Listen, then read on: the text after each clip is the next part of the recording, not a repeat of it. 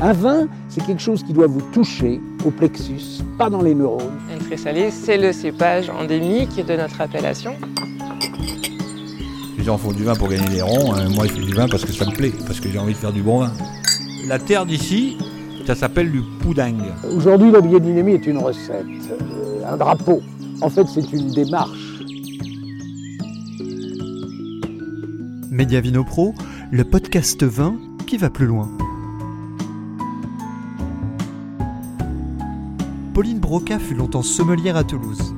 Il y a bientôt 7 ans, elle a décidé de devenir vigneronne, une vigneronne engagée dans ses pratiques environnementales comme pour l'appellation Entraille-le-Fel, une appellation qu'elle revendique et défend avec la nouvelle génération de vignerons locaux. Domaine Débuis, Pauline Broca, de la table à la vigne. Bonjour Pauline. Bonjour. Bienvenue. Merci. Je vais vous embêter un petit peu en pleine vendange, c'est le moment idéal pour euh, vous faire une petite interview. C'est ça, parfait. Bon, vous avez un petit peu de temps à nous accorder quand même? Oui, oui, oui, oui, oui, on vendangeait pas aujourd'hui. D'accord. En fait, on a vendangé hier avant-hier euh, les blancs. Donc, ce que je disais, j'ai deux parcelles de blancs qui sont assez craintifs de la maladie. C'est aussi la qualité de leur terroir, c'est que c'est une parcelle euh, qui est sur sable granitique juste au bord du Lot. Donc, elle est dans les brumes tous les matins ce qui fait qu'elle est très sensible à la pourriture. Mais en même temps, il y a aussi régulièrement ce qu'on appelle la pourriture noble euh, sur le raisin. Voilà. C'est quand même une parcelle sur laquelle on fait très attention à la date de vendange. C'est un peu le, la clé. Euh, c'est elle qui lance euh, les festivités. C'est les premières, les premières vignes, les premiers raisins que vous rentrez. Voilà, c'est ça. C'est les premiers raisins qu'on rentre. Et voilà, donc là, on a vendangé hier avant-hier, pressé euh, dans la nuit. Et voilà, euh, on s'occupait un peu du vin ce matin. Et euh, en début d'après-midi, refaire le, tout le tour des parcelles, hein, voir un peu le, faire le point des maturités. La problématique de l'année, finalement, se retrouve à nouveau aux vendanges. On manque, on manque de constance dans la météo et on, le, le cumul de journées avec un peu de chaleur et successives de la pluie, à de la pluie assez forte. Ça fragilise énormément l'état sanitaire des raisins.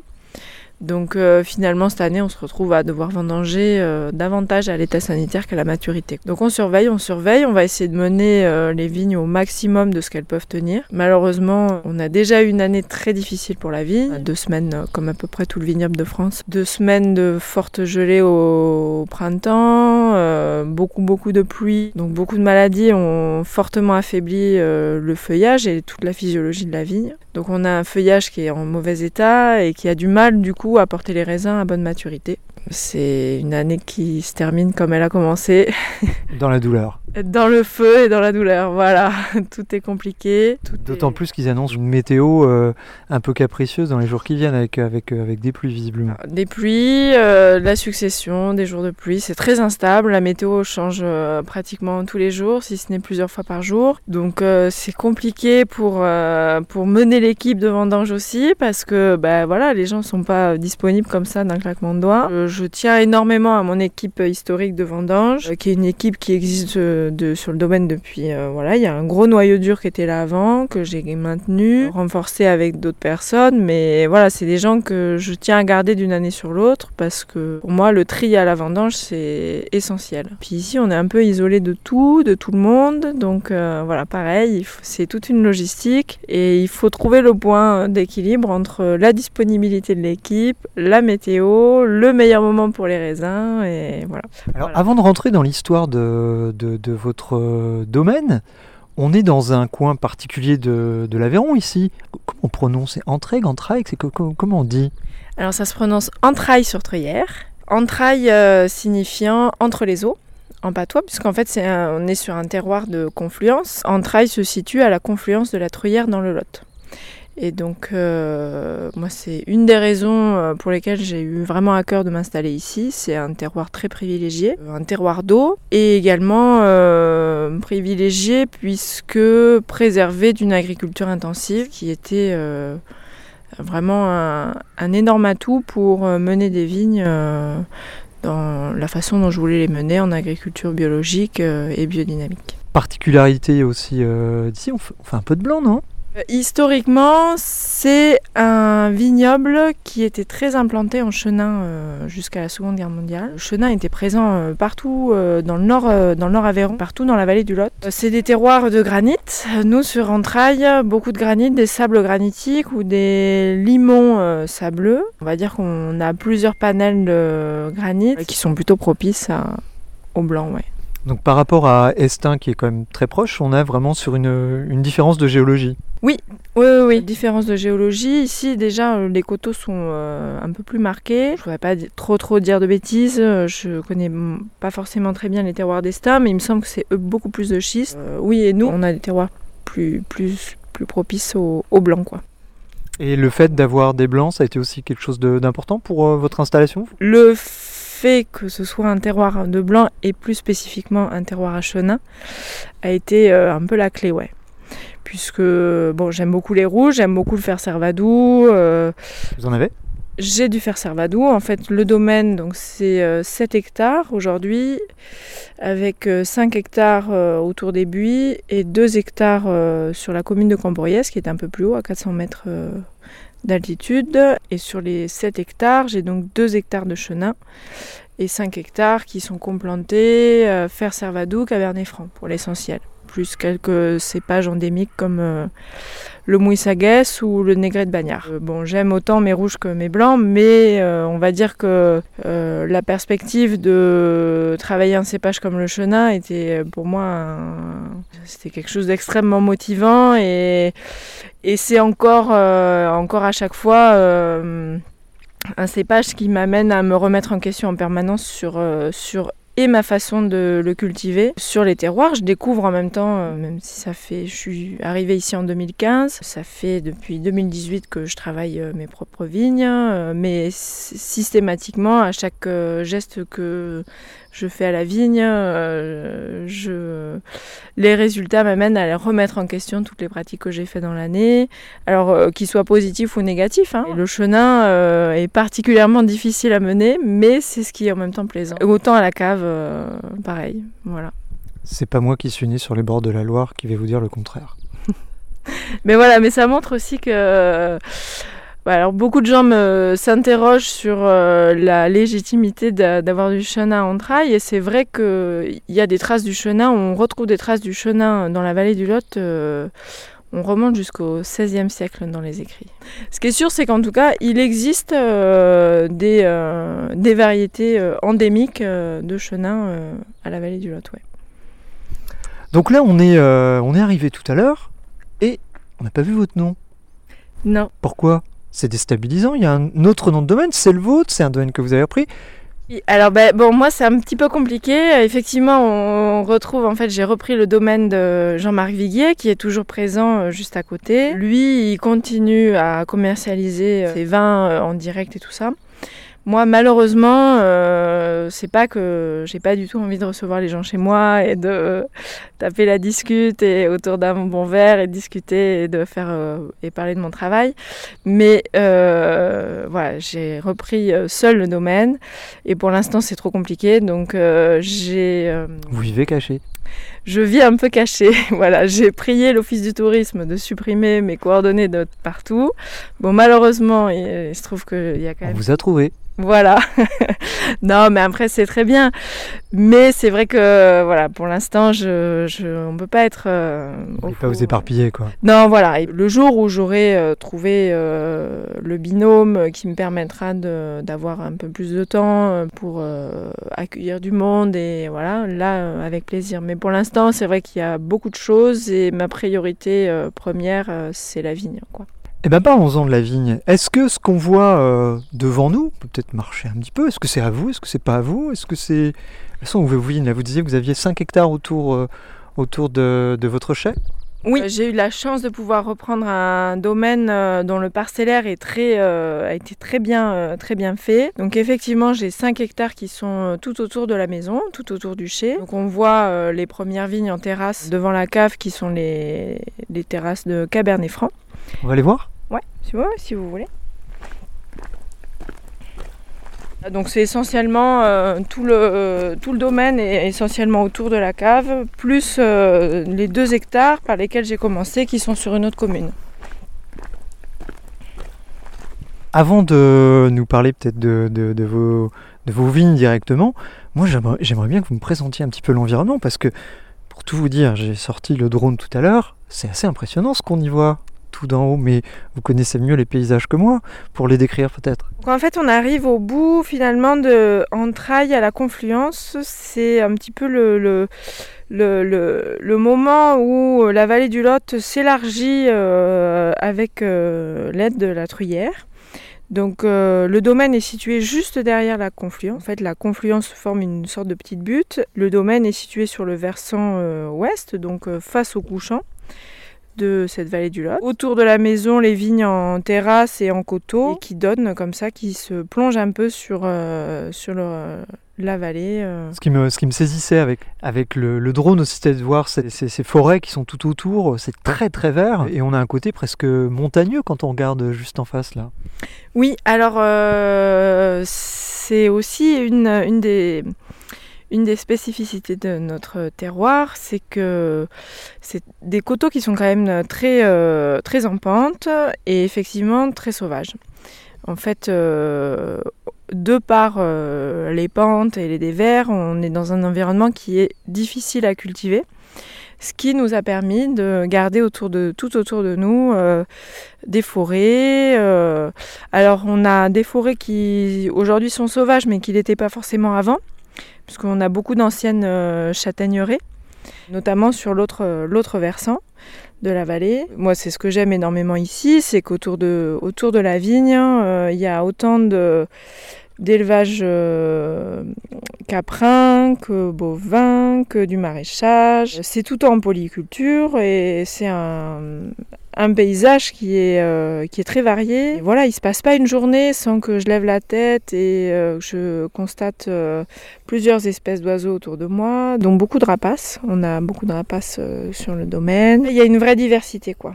Il y a une diversité dans les arbres, euh, dans dans, de couverts végétaux qu'on peut avoir autour de nous, beaucoup de prairies naturelles, des bosquets, euh, des travers avec des ruisseaux. Euh, par exemple, euh, le premier flanc euh, qui, euh, entoure, euh, qui entoure le domaine est euh, cadré par deux petits ruisseaux dont l'étang euh, qu'on a juste là est, euh, euh, alimenté. C'est précieux par rapport à votre approche, tout cet environnement? Ah ben c'est précieux et c'est mon meilleur allié. Évidemment, moi dans la, façon dont j'envisage euh, de pouvoir euh, cultiver euh, et mener la vigne, euh, la, biodiversité c'est un allié essentiel pour recréer une vie dans les sols et recréer la complexité du terroir va se retrouver systématiquement dans les vins. La présence de l'eau, elle est fondamentale aussi pour cette approche-là et euh, qu'on trouve euh, soit dans les sources, il y a beaucoup de sources autour de nous, euh, mais aussi par l'environnement apporté par la rivière. Et je pense que les terroirs de confluence ont, cet atout, cet atout-là, qui amène peut-être cette fameuse minéralité dont on parle tant dans les vins. Vous avez en tout un peu plus de 7 hectares, c'est ça? J'ai 7 hectares, voilà. 7 hectares de vignes, 4 en coteaux et 3 en terrasse, qui est une autre euh, spécificité du, du terroir et des vignobles, euh, du vignoble, euh, des vignobles aveyronnais. Ce sont des, hum, des, des modes de culture qui épousent le, le- flanc en fait des, des coteaux et qui permet de ne planter qu'un seul rang de vigne à la fois. Euh, ça amène énormément de contraintes euh, en termes de travail. Donc euh, quand on veut se passer en tout cas de, du support chimique, notamment pour la gestion de l'enherbement, le fait d'avoir des vignes plantées en terrasse, ça double le travail. C'est-à-dire que nous, voilà, il faut imaginer que j'ai 3 hectares que je travaille pratiquement entièrement à la main. C'est-à-dire que à la main, ça veut dire euh, débroussailleuse pour euh, couper l'herbe et motoculteur pour euh, travailler le cavaillon, ces trois hectares qui sont en pente avec toute la difficulté physique que ça implique Et voilà, donc ça c'est une des spécificités du domaine. Et le reste, les autres parcelles étant en plein, mais malgré tout avec beaucoup de pentes et beaucoup de dévers, ce qui ce qui gâche pas le plaisir non plus en tracteur quand il faut être précis sur les cavaillons. J'ai certaines parcelles qui sont un peu avec des reliefs très, très variés, euh, c'est très vallonné. Euh, bon, la pente euh, dans le travail de la mécanisation, ça peut s'aborder, ça se gère, on va dire. Le plus difficile, c'est le dévers, c'est d'avoir d'avoir une précision, une précision du travail de désherbage mécanique quand on est, en pente et qu'on a un tracteur qui glisse de, par la gravité à laquelle on ne peut rien. Euh, c'est plutôt, faut être un peu habile, ouais. Voilà, faut y aller tranquille. Alors, vous êtes installé, vous disiez, depuis 2015 euh, dans la région. Vous êtes à la tête de ce domaine depuis 3 ans, 4 ans, c'est ça? Alors, en fait, euh, je suis arrivée ici en 2015 en stage pour mon BTS viticulture et œnologie que je faisais par correspondance chez un vigneron qui s'appelle Nicolas Carmaros, qui est à Camporiès. Juste à côté d'ici, c'est la commune euh, voisine. Je suis arrivée à la base pour trois semaines de stage euh, pour les vendanges et je suis jamais repartie. J'ai repris une de ces parcelles euh, en 2017 avec laquelle je, je me suis installée en 2018 et en prévision en fait de reprendre le domaine des buis de Jean-Marc Viguier qui lui prenait sa retraite après la récolte 2018. Donc voilà, ça m'a permis de mettre un premier pied à l'étrier, on va dire. Commencer avec une petite surface et pouvoir aussi euh, ben, euh, commencer à, faire mes propres vinifications et tout ça avant de pouvoir reprendre le domaine. Le domaine, donc je l'ai repris euh, fin 2018, donc pour la campagne 2019. Et donc je vinifie et travaille l'ensemble des parcelles du domaine depuis 2019. Vous avez toujours voulu être vigneronne? Non, alors moi mon parcours, à la base, euh, je suis arrivée euh, dans le vin, on va dire, par la restauration. Avant tout et surtout par passion d'abord. Je travaillais dans la restauration, j'ai fait une formation de sommellerie. Euh, par contre, j'étais toujours très, depuis le début, très attirée par les vins dits naturels, que je consommais d'abord pour, euh, pour mon plaisir et puis ensuite avec lesquels j'ai travaillé dans une, dans une cave à vin notamment à Toulouse. Voilà, bon, la restauration étant scalée, un travail euh, assez prenant et très, accaparant, j'ai décidé une année de, de, faire un break. Au départ, c'était censé être juste un break, et, mais comme c'est quand même un break et que je ne me voyais pas ne rien faire, je me suis dit, tiens, je vais m'inscrire à un BTS Vitiono par correspondance. Comme ça, euh, pendant mon année de break, je vais quand même faire quelque chose. Donc vous avez bossé combien de temps en restauration du coup? J'ai travaillé 12 ans dans la restauration. En tant que sommelière du coup? Alors pas que, euh, j'ai commencé au début euh, dans, dans, des établissements plus classiques. voilà, j'aimais pas mal faire la fête et et j'avais mes petites adresses de quartier euh, à Toulouse et dans lesquelles je faisais, euh, euh, voilà, je vendais plus de bière et de shooter que de vin, mais voilà, c'était une super époque. Et puis petit à petit, quand même, en fait, je suis arrivée même au vin en me disant que c'était pour moi un moyen de faire le lien avec mes origines agricoles. Déjà à l'époque, alors que je parlais pas du tout de m'installer en agriculture, la sommellerie me permettait ça.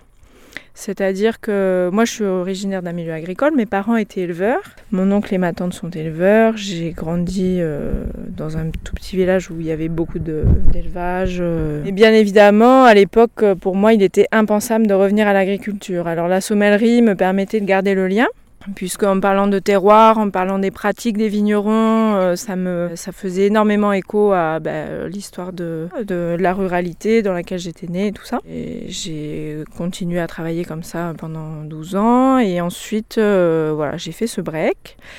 J'ai voulu, euh, donc j'ai commencé par un premier stage au domaine yo-yo à Banyuls. Voilà, et en fait, euh, c'est un petit peu chez elle que, euh, on va dire qu'elle a semé un petit peu la, on va, on va dire qu'elle a planté la première graine. Après, j'ai fait, un, j'ai fait un autre stage à la ferme Saint-Martin à Suzette, sur Baume de Venise. J'ai décidé de continuer euh, vraiment de me mettre à fond dans le BTS. J'ai finalement décidé de le faire en, on va dire en alternance, c'est-à-dire que je faisais euh, deux semaines de stage à Banyuls et deux semaines de stage en Aveyron. Je jonglais comme ça entre les deux. Et bon, bien évidemment, au début, c'était impensable pour moi de quitter Toulouse. C'était impensable encore moins d'aller venir m'enterrer dans un trou paumé comme euh, le Nord-Aveyron. Et voilà, et puis après, en fait, euh, les attaches, euh, les liens se créent. Euh, bah, la vigne, elle a des vrilles. elle s'accroche, c'est une liane. Et voilà. Et je crois que rapidement, euh, rapidement euh, je me suis rendu compte que plus ça allait, euh, moins j'avais envie de rentrer à Toulouse. Euh, très vite, euh, je me suis rendu compte aussi de, de- du lien évident qu'il y avait, euh, que j'avais avec euh, la terre quoi, et le travail agricole. Les- Et la- les lianes de la vigne vous ont rattrapé, si je comprends bien. C'est ça. Voilà. Et elles savent s'accrocher. euh, voilà. Partout Ah ouais, là, l'aoutement s'est fait à merveille. c'est solide, on peut y aller, c'est du bois dur. J'imagine que vous avez forcément tissé des liens du coup dans le coin depuis que vous êtes là. On est quand même dans un cadre super privilégié ici à mon sens. Voilà, ça, ça a été aussi une des raisons pour lesquelles euh, j'ai finalement euh, choisi de m'installer ici, parce qu'évidemment, euh, on va dire que tout le temps de ma formation, j'oscillais entre Banyuls, les PO et le Nord-Aveyron. Et bon, c'est sûr que de prime abord, euh, tout mon entourage me disait mais euh, la Méditerranée, euh, Banyuls, Collioure, euh, tout ça, euh, c'est euh, super, c'est formidable. Mais en fait ici, euh, j'ai retrouvé, euh, déjà j'ai reçu un super accueil, c'est-à-dire que euh, les vignerons d'ici m'ont vraiment accueilli m'ont vraiment euh, soutenu et m'ont toujours dit mais si tu veux t'installer on t'aidera et ils l'ont euh, ils ne l'ont pas que dit ils l'ont aussi fait Il devait pas y avoir beaucoup de femmes en tant que vigneronne dans le coin. pas beaucoup euh, Voire pas. voire pas du tout. Mais euh, ça, c'est pareil, ça n'a jamais été, en tout cas de la part de mes confrères, ça n'a jamais été quelque chose qui pouvait leur paraître euh, bloquant. Ou en tout cas, ils ne, ils me, ne me l'ont jamais exprimé. Et, euh, et voilà, et en fait, euh, j'ai retrouvé aussi une ambiance, une solidarité entre les vignerons qui m'a énormément plu. Et, et c'est sûr que le métier est tellement difficile. Il y a tellement de choses qu'on ne contrôle pas dans l'agriculture. Il y, a tellement de, il y a tellement de paramètres à prendre en compte. Si on a le soutien euh, réel des locaux, euh, je veux dire, c'est quand même eux qui connaissent leur terroir euh, bien mieux que moi. Et ils ont partagé leur savoir euh, et leur connaissance du terroir avec moi. Et, et le fait d'avoir eu leur soutien, c'était une, une des clés de, de, de ce projet-là. Euh, Ça a été possible aussi, euh, aussi pour ça, parce qu'il y a eu de la communication, il y a eu de l'échange, ce qui n'est pas le cas forcément dans des régions où la pression foncière viticole est plus importante, puisqu'il y a énormément de concurrence. Donc euh, voilà. Ici, c'était pas le cas. Les gens étaient contents que je vienne m'installer. En Trail-le-Fel, ça représentait quoi euh, avant votre installation? Ça représentait quelque chose puisque mon histoire, euh, enfin mon apprentissage de sommelière, en fait, euh, à- je ne sais pas si c'est encore le cas aujourd'hui, mais à l'époque, en formation de sommellerie, on devait apprendre toutes les appellations de France par cœur. Et en tout cas connaître euh, leur existence et euh, la base de leur cahier des charges. Et à l'époque où j'ai appris euh, donc toutes les appellations du Sud-Ouest, que je serais bien incapable de, re- de redonner aujourd'hui, il y avait effectivement euh, Entrailles et le Fel. Et ça me paraissait complètement fou à l'époque. Je me disais, mais c'est quoi cette appellation? Il y avait à l'époque 5 vignerons, 4 vignerons, je crois, sur 20, 20 hectares. Et je me disais, mais c'est qui? Pour moi, c'était un peu euh, un vieux village gaulois là, de résistants qui euh, revendiquaient et voulaient faire perdurer euh, leur terroir. Et j'avais trouvé ça un peu fou, mais de manière très très positive quoi. Voilà, je trouvais ça assez chouette et voilà, j'imaginais un petit groupe là de, de- de vignerons résistants qui voulaient faire valoir leur terroir et leur appellation et je trouvais ça euh, curieux et, et assez sympathique quoi. Mais bon ça ça remonte à il y a quelques temps. Et aujourd'hui, au niveau de l'AOC, est-ce que déjà vos, vos vins, j'imagine qu'ils sont peut-être pas tous en AOC, vous en faites certains quand même? Comment, comment ça se passe? Contrairement à ce qu'on lit un peu, parce que je suis un peu euh, déçue parce que beaucoup de, je sais pas pourquoi, mais beaucoup de journalistes euh, m'ont euh, catalogué vin de France alors qu'en fait euh, j'ai vinifié une seule année en vin de France puisque c'était la toute première et comme j'avais pas, c'était une parcelle qui était pas encore inclus dans le cahier des charges, euh, enfin qui était pas encore, euh, qui avait été retiré il y a 10 ans de l'appellation. Et euh, voilà, aujourd'hui, 90% de mes cuvées qui sont dans l'appellation. La seule qui ne l'est pas, c'est une cuvée que je fais avec des vieilles vignes en 100% gamay que J'en produis très peu, j'en produis 600 bouteilles, voilà. C'est la seule puisque le cahier, le, cahier des charges ne nous permet pas de vinifier en, mon- en monocépage et nous contraint à au moins 60% de, ou 50% de faire servadou. Mais sinon, euh, j'y suis attachée et pour moi, c'est des régions dans lesquelles l'idée de l'appellation a beaucoup de sens. Puisque, premièrement, ça me permet de travailler en solidarité avec mes confrères. Et deuxièmement, ça permet euh, d'avoir une visibilité auprès, de, auprès des consommateurs euh, plus larges euh, en France et dans le monde, puisque les vignobles d'Aveyron, clairement, n'existent que très peu pour le grand public. Vous êtes combien de vignerons sur euh, Entrailles aujourd'hui et ça représente quelle surface à peu près? Alors aujourd'hui, on est 5 vignerons sur 21 hectares. Et on peut faire donc des rouges, des blancs, des rosés? Voilà, on peut faire du rouge, du blanc, du rosé, le blanc 100% chenin et le rouge et le rosé avec minimum 60% de fer servadou et minimum 10% de cépage additionnel. 10 ou 20%, je sais plus trop, moi je suis pas très... euh, le cahier des charges, euh, je, l'ai quelque part à la cave, mais voilà. Non, après, euh, je sais que voilà, on ne peut pas, peut pas ajouter, on est obligé de, faire un minimum d'assemblage, voilà. Donc l'appellation a un sens pour vous, comme vous le, décriviez, et vous sentez qu'il y, y a une solidarité entre les cinq vignerons d'Entrailles. Oui, il y a une solidarité. C'est vrai comparé à certains euh, euh, collègues qui peuvent vinifier euh, de manière un peu différente dans d'autres appellations, sur des vinifications dites naturelles et tout ça, qui ont très vite été chassés des appellations quoi. Moi, ça n'a pas du tout été le cas. J'ai toujours eu le soutien de mes collègues en même temps, j'ai jamais caché la façon dont j'allais travailler. Dès que je faisais des essais de vinification, je leur faisais goûter. C'est sûr que la première fois que je suis arrivée avec euh, ma première cuvée euh, de rouge, ils m'ont dit Ah, dis donc, il est foncé ton rosé, c'est bien. je leur dis Bah non, ça c'est mon rouge, je suis désolée, mais ça surprend. Et voilà, mais on, a, on, est, on échange et en même temps, ils sont, ils, sont aussi euh, conscients que c'est aussi ça la richesse d'une appellation c'est d'avoir une diversité de, de vignerons qui proposent des vins différents. Et en même temps, dans chaque dégustation, on retrouve le terroir et c'est quand même lui qui doit prédominer à chaque fois. En tout cas, moi, c'est ma démarche aussi. À l'inverse, c'est plus compliqué avec les, les organismes de contrôle et tout l'aspect administratif en fait de l'appellation.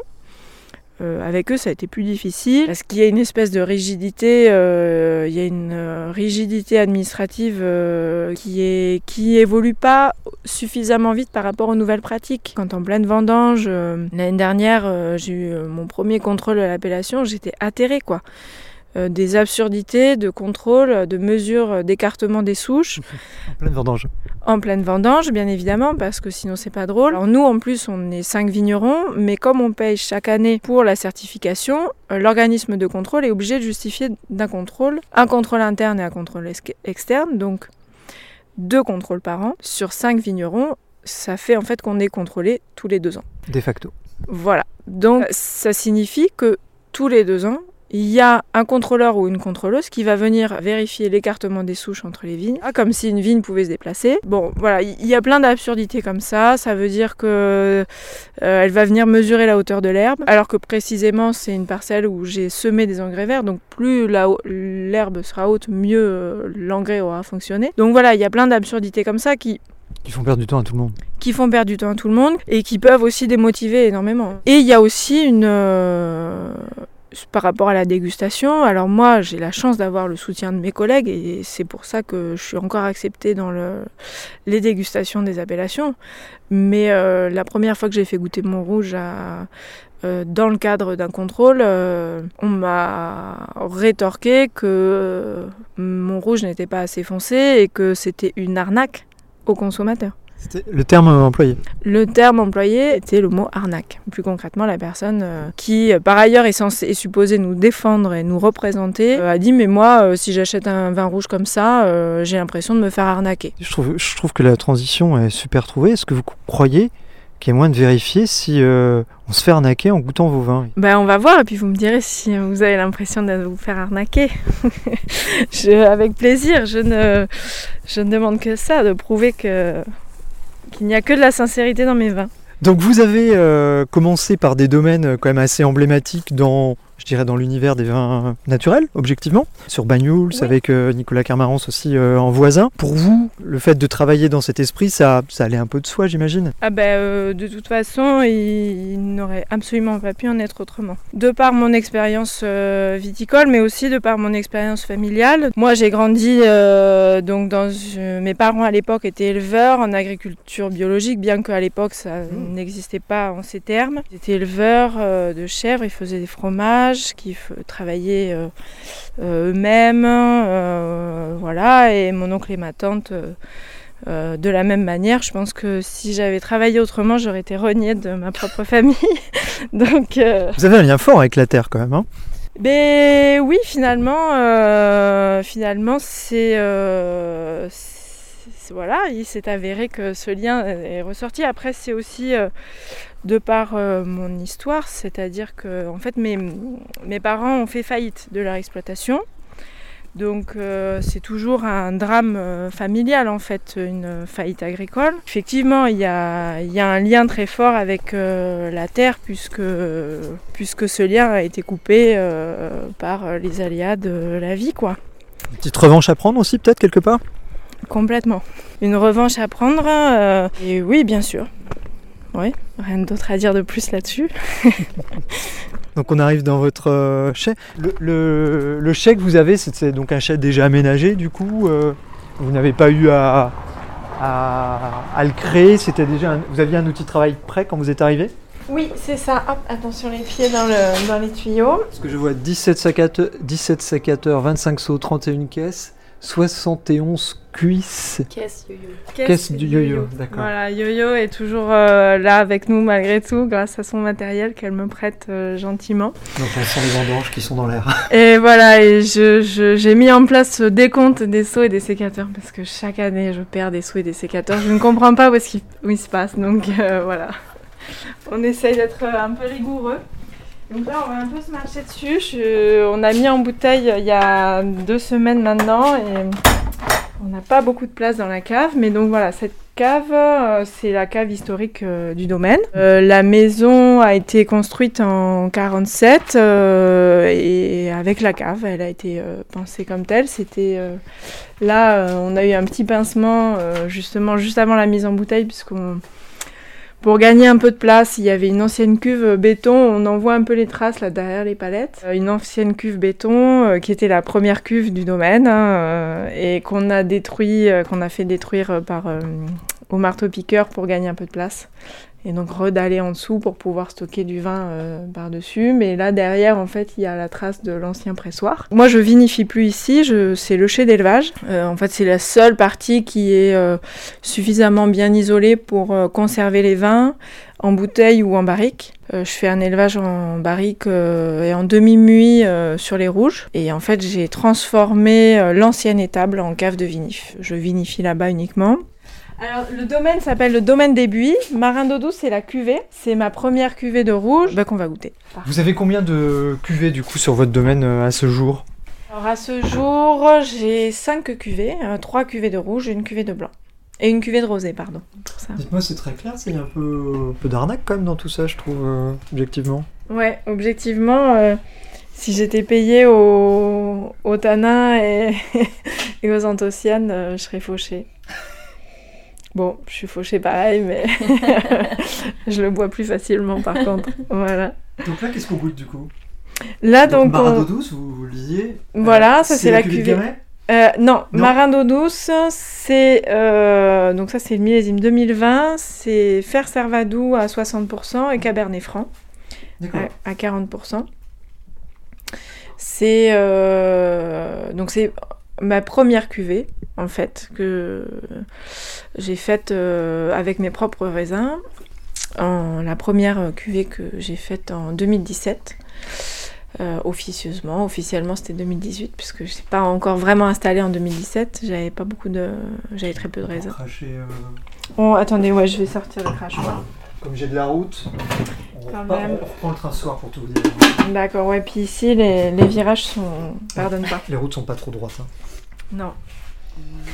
Donc voilà, Marin d'eau douce, c'est donc ma première cuvée. C'est la, je, je crois, c'est la cuvée un peu emblématique euh, du domaine. Bon, si on peut parler d'emblème hein, à ce niveau-là quand même. Disons que mon idée, c'était de faire un vin qui soit le plus à l'image possible de son terroir, qui exprime euh, vraiment euh, le fer servadou, le cabernet, qui soit en même temps euh, fédérateur, c'est-à-dire accessible, pas dans la brutalité, pas dans la complication. Un vin qui soit facile à boire, qui soit énergétique, qui délie les langues plus qu'il les alourdisse, quoi. En vinification, c'est euh, effectivement en grappe entière. C'est euh, le plus simplement du monde. Euh, je prends les grappes, on les trie comme il faut, on les met dans les cuves. Et voilà, alors après, je foule toujours un petit peu les pieds de cuve parce que voilà, j'aime avoir une bonne dynamique fermentaire. Et surtout, euh, bon, euh, moi je vinifie euh, dans, dans un lieu qui n'est pas du tout isolé, donc euh, si s'il n'y a pas une bonne dynamique fermentaire dès le début, Ça ça, peut patiner, ça peut vraiment ralentir. Et là, on est en AOC ou AOP en trail du coup ou pas? Oui, ouais, ouais. Là, donc la cuvée Marin d'eau douce, c'est AOP en trail le fel. Je- J'y tiens. On va goûter le vent souffle, puisque c'est la parcelle avec laquelle j'ai commencé. Donc, sur l'étiquette, c'est les deux cerisiers qui sont à l'entrée de la vigne. En fait, c'est une vigne, donc c'est la première vigne que j'ai reprise en 2017 à Nicolas Carmarance. D'accord, ok. Euh, donc c'est la première vigne avec laquelle je me suis installée et c'est euh, donc c'est une euh, vigne qui est exposée plein ouest sur un sur un flanc de coteau au-dessus de la vallée de la Truyère avec euh, complanté sur deux hectares euh, du chenin, du fer servadou, du négré de bagnard et du cabernet franc. C'est tout ce qu'on trouve dans, dans ça. Voilà, sauf le chenin que je mets dans une cuvée à part quand j'arrive à le ramasser. Mais... Fer Servadou, Négré de Bagnard et Cabernet Franc. En fait, Négré de Bagnard, en patois, ça veut dire noir de Bagnard. Et Bagnard, c'est un village qui se situe entre Entrailles et Camporiès. ah, d'accord. Donc c'est vraiment un cépage qui est endémique d'ici, Fer Servadou, Négré Bagnard et Cabernet Franc.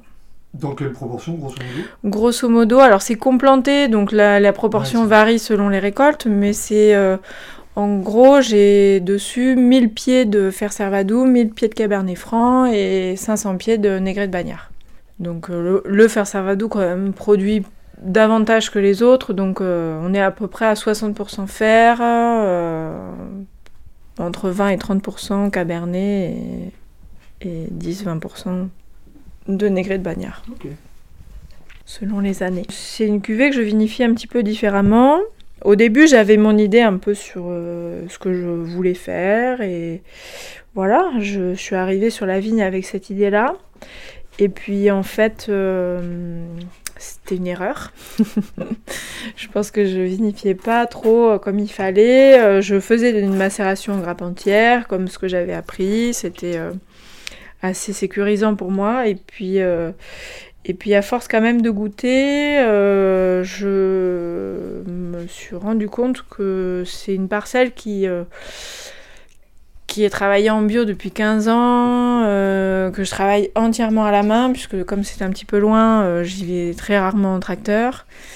Et il y, a une, voilà, il y a une vraie diversité, une vraie complexité de, de terroirs et qu'on retrouve beaucoup dans les vins. Donc euh, j'ai compris qu'il fallait que j'aille un petit peu plus loin dans l'extraction et la concentration quand même. Puisque oui, bah, on c'est- sent qu'il y a- plus de, oui, plus de le côté fruit noir ressort beaucoup plus. Et c'est, oui, c'est plus profond, plus dense aussi dans.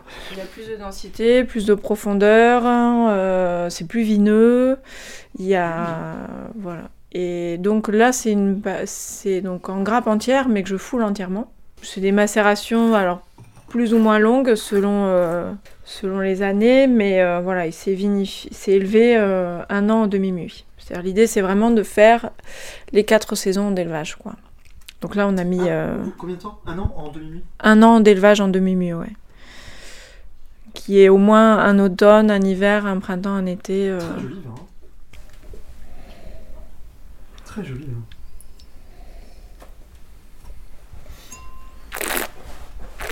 Là aussi, il y a de la précision. Au-delà d'avoir de la densité et de la profondeur, il y a vraiment de la précision dans, le dessin du vin, je trouve, qui est, très chouette. hein. On retrouve une trame de salinité dans les vins, qui est vraiment, je crois, il me semble, portée par le granit et portée par, euh, la l'eau euh, qui entoure. euh, Voilà, cette parcelle-là, elle elle surplombe la truyère. Et c'est en même temps une parcelle qui est très euh, ventilée, parce qu'elle est, euh, elle, euh, elle est vraiment sur le flanc de la vallée.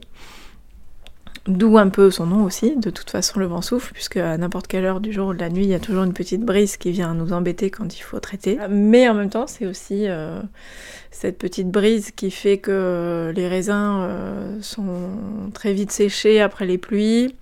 C'est des arènes granitiques, donc c'est des sols qui sont très drainants, qui du coup souffrent euh, beaucoup de la sécheresse. Mais par contre, euh, l'eau ne reste pas, ne stagne pas, donc euh, dans les printemps un peu pluvieux et tout ça, c'est une parcelle qui est assez résistante. C'est c'est une parcelle qui a été abandonnée, qui a, hum, voilà, qui a été un peu, euh, qui a eu, qui a une histoire quoi. Voilà. Je vais repartir avec ce petit bloc de, de granit que j'ai lamentablement volé dans une de vos parcelles.